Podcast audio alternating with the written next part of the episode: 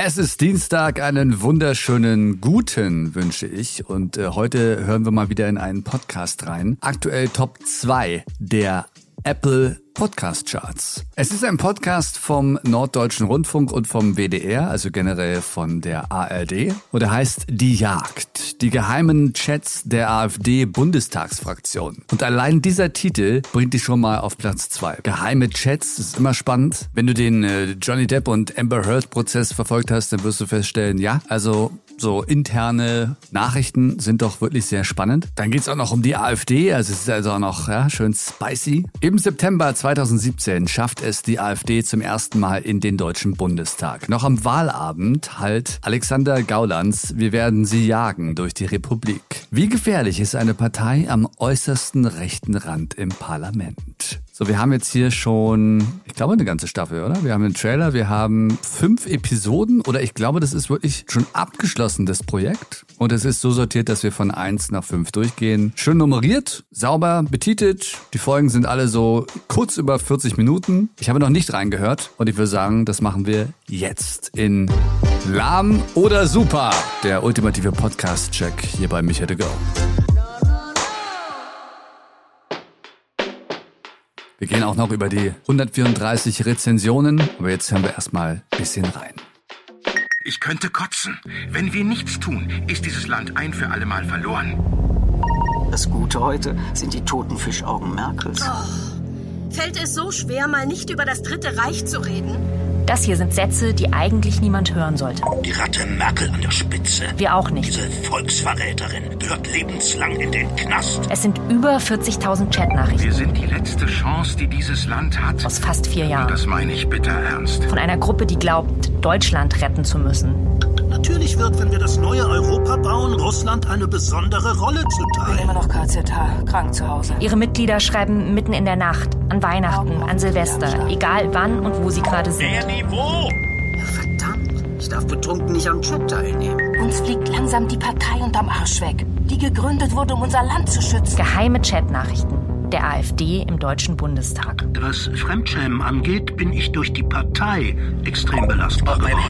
So, das war jetzt genau eine Minute und äh, wir wissen ja, äh, oder beziehungsweise ich habe das ja auch schon öfter mal gesagt, in den ersten 60 Sekunden entscheiden wir, ob wir jetzt weiterhören oder nicht. Und das hier ist so eine Audiokollage. Wir haben also Voice Actor, die diese Nachrichten nachsprechen, weil die Originale dürfen natürlich nicht gesendet werden. Und eine Sprecherin, die unter dramatischer Musik uns ein bisschen reinholt in diese Story. Fand ich jetzt auch noch nicht zu lang. Äh, die Konversation waren jetzt teilweise ganz nett, aber also bisher war jetzt noch nichts, wo ich sage, okay, da müssen wir jetzt unbedingt hinhören. Aber das ist meine persönliche Meinung. Ne? Mal sehen, wie lange dieses Intro noch dauert. Hashtag Jagen gilt, möglichst nicht ins eigene Knie schießen. Jeder von uns sollte ohnehin ab und zu den Chatverlauf hier löschen.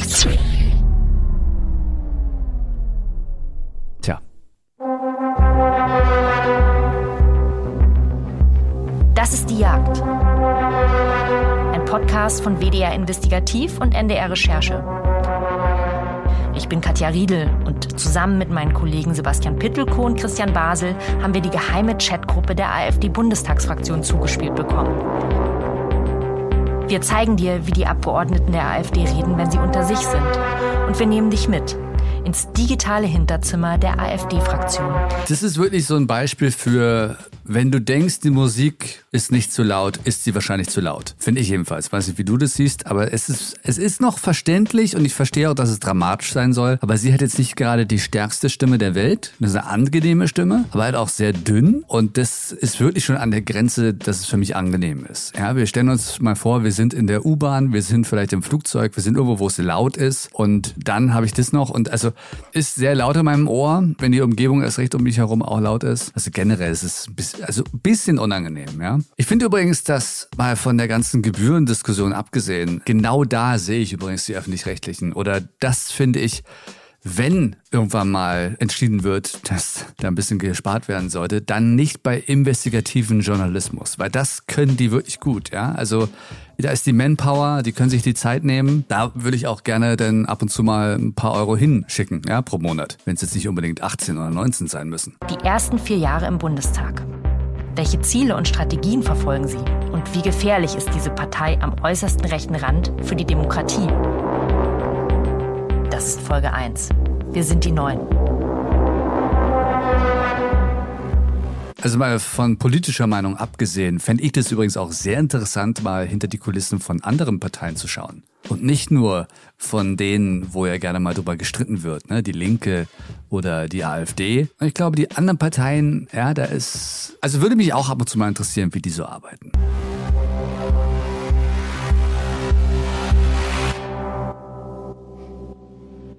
Nur kurz vorab, in diesem Podcast kommen Beleidigungen, Diffamierungen und rassistische Äußerungen vor. Wir haben uns entschieden, sie genau so zu veröffentlichen, um die Sprache der einzelnen AfD-Abgeordneten nicht zu verfälschen.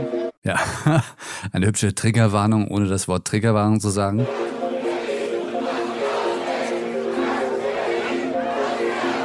Ja, wenn ich daran denke, wie es alles angefangen hat, dann erinnere ich mich erstmal an Blaulicht. Das war überall. Also hier hören wir es übrigens, ne?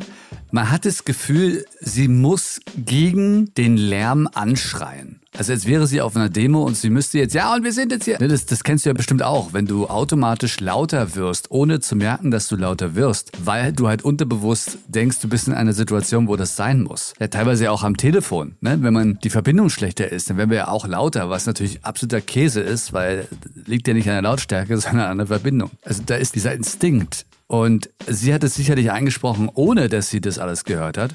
Aber das ist halt schon, ja, also die haben die Stimme extrem hochgepusht und dann ist es echt, ja, einfach zu laut abgemischt, finde ich. Es ist Sonntag, der 24. September 2017 und an dem Abend, da sind wir zu zweit. Hi, ja stimmt, genau. Sebastian und ich, wir kommen am Alexanderplatz in Berlin-Mitte aus der U-Bahn und sehen Polizisten mit Helmen, Schlagstöcken. Und tatsächlich, da sind auch überall Demonstrierende, die sich vor dem Eingang von einer alten, ziemlich runtergekommenen Disco versammelt haben. Da wollen wir rein, als Journalisten.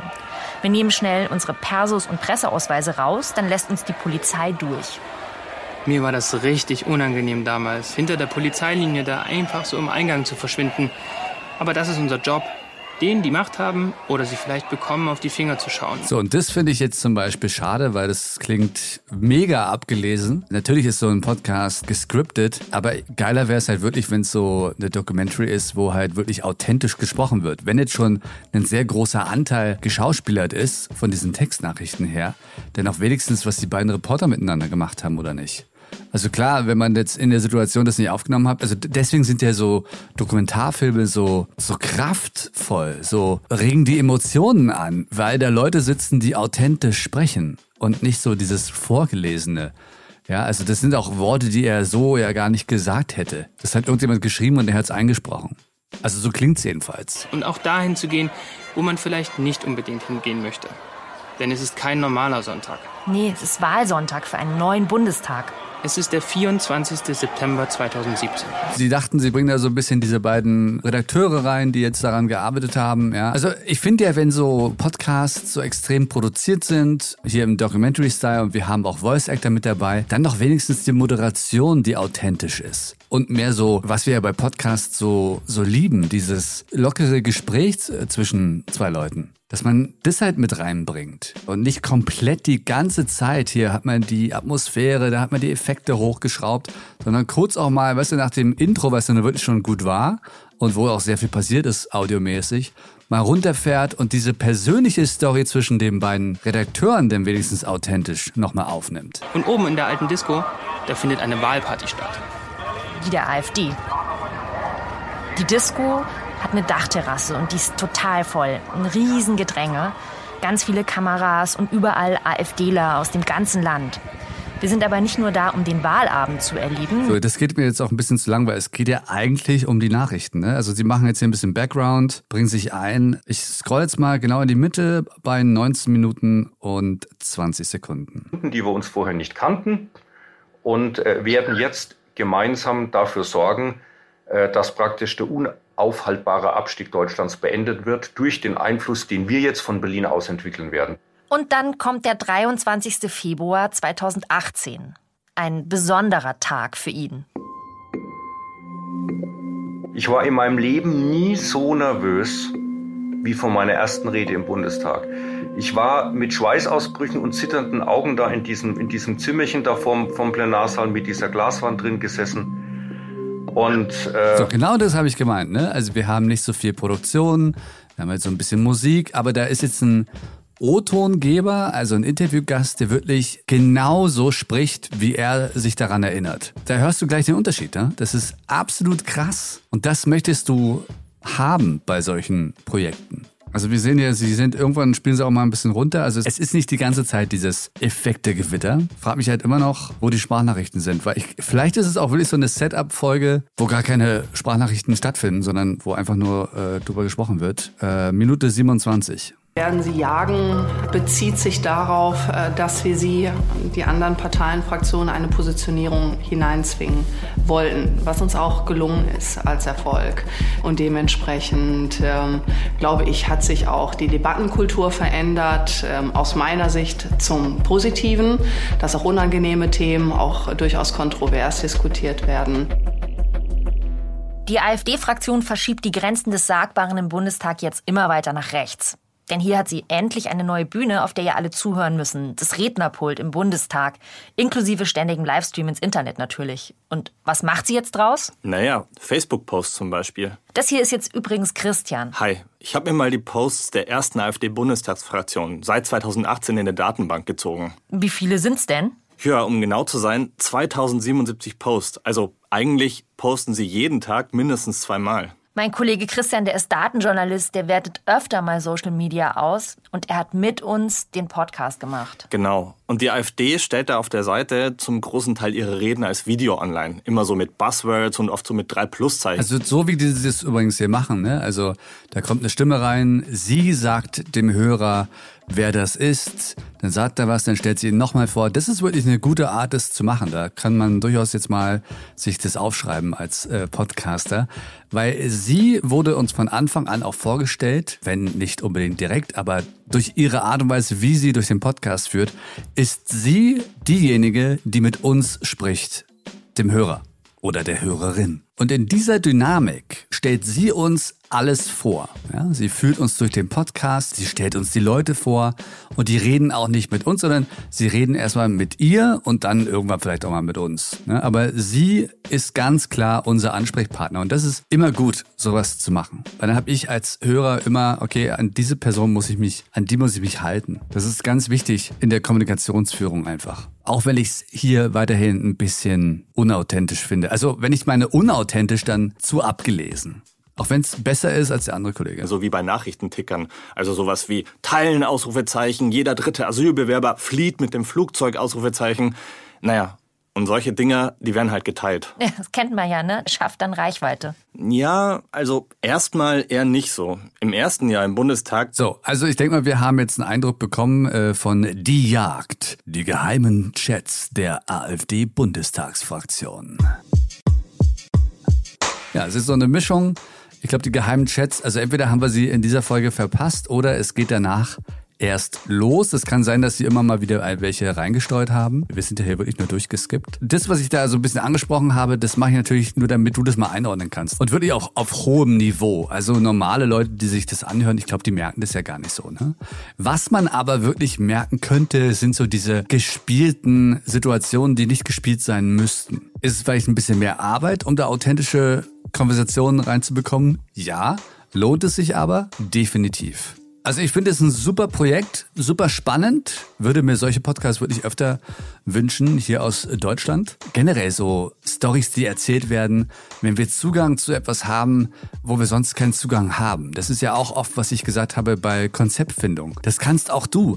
Das kann nicht nur der WDR, der investigative WDR. Das kannst auch du. Einfach mal überlegen, wo habe ich Zugriff drauf? Wo kann ich eine Geschichte erzählen, die sonst kein anderer erzählen kann, die aber relevant ist und interessant für viele andere? Und ja, natürlich ist es viel Arbeit, aber diese Arbeit lohnt sich auch. Nicht nur, wenn der Podcast dann vielleicht sogar ein Erfolg wird, sondern für einen selbst auch, weil die Prozesse, die man ja durchwandert, wenn man so ein Projekt umsetzt, das sind ja alles Erfahrungen, die kriegst du nur so auf die Art und Weise. Und die hast auch nur du dann. Kommen wir zu den Bewertungen. Der Podcast ist sehr gut bewertet aktuell. Er liegt bei 4,8 bei Apple, 4,8 von 5 und äh, laut Balken sind da sehr viele 5-Sterne-Rezensionen. Die neueste hier ist von ADP-2109 ein bisschen aus wie so ein Bot oder sowas. Ist sehr informativ, ausgewogen und kurzweilig. Gerne mehr davon. Ein Hoch auf den investigativen Journalismus. Wir verdanken ihm so viel. Allerdings. Hier ist eine Zwei-Sterne-Bewertung. Die Linkslastigkeit der Redaktion ist nicht zu überhören. Ich meine, klar, wenn man einen Podcast macht über die AfD, da wundert es mich ganz ehrlich, dass es nicht mehr solcher ähm, negativen Rezensionen hier gehagelt hat. Fesselnd und spannend von Schnippo Bonn. Fünf spannende Folgen. Manchmal ist es schwer, Redaktionelles von Kurznachrichten zu unterscheiden. Die komplette Ton-Musikuntermalung bräuchte ich nicht. Also da sehen wir, ne, das ist teilweise ein bisschen zu überproduziert. Man muss es nicht so extrem produzieren. Wenn der Inhalt schon überzeugt, dann kann man auch bei der Produktion ein bisschen runterschrauben. Es ist natürlich schön, wenn man die Möglichkeiten hat, das zu tun. Aber hier war es dann teilweise wirklich mm, ja, ein bisschen too much.